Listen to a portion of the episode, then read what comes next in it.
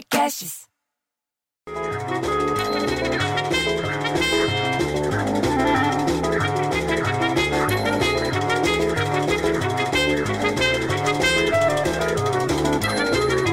Ah, para com essa música, bicho. Nem começou segunda-feira, já tá tocando esse tutum na minha cabeça. Pô, bicho.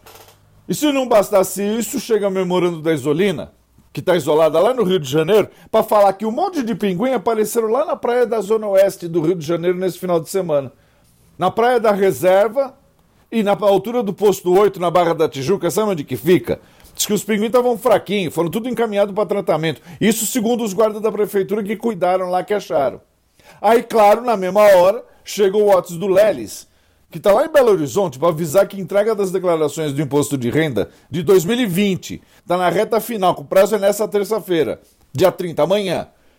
E mesmo que o contribuinte esteja em dúvida se os dados estão corretos, se está faltando alguma coisa, se está faltando algum documento, recomendável cumprir o prazo e fazer as correções necessárias depois.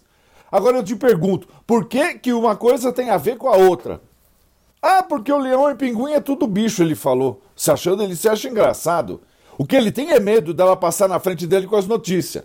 Porque de trabalho, dos relatórios que tem que falar, nenhum dos dois fala. Mas para falar, ele tem que se adiantar na frente dela, porque fica competindo com ela. A Miriam, que então que é do departamento de venda, ela tem uns 105 anos.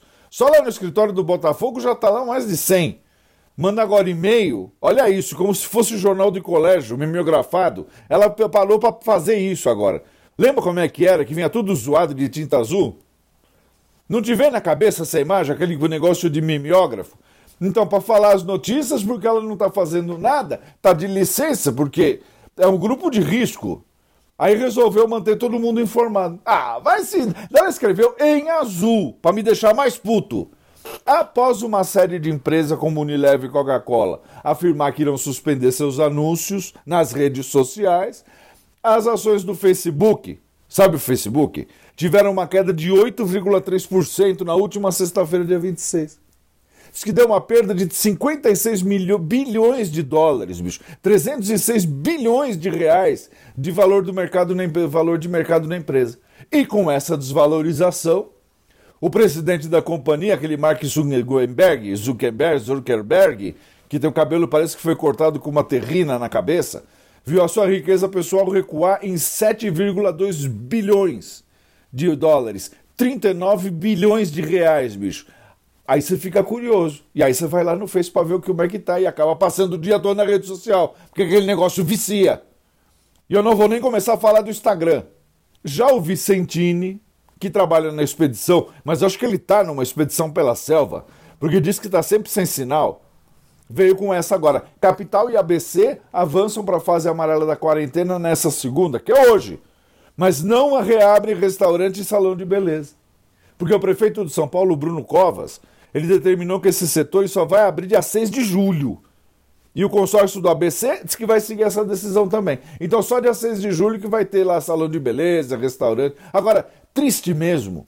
O que é triste é saber que países, bicho, ultrapassaram. Os países ultrapassaram a marca de 10 milhões de casos confirmados da doença causada pelo novo coronavírus nesse domingo. 10 milhões de casos, bicho, no mundo todo. Mas o mais triste é saber que em números absolutos, quem que tá na frente? Estados Unidos e o Brasil são os países com maiores vítimas no mundo inteiro. Porra, bicho, eu fico puto que eu, eu prefiro ter filho via... Eu não vou nem falar nada. Você quer saber uma coisa? Vou, eu vou lá pro Facebook.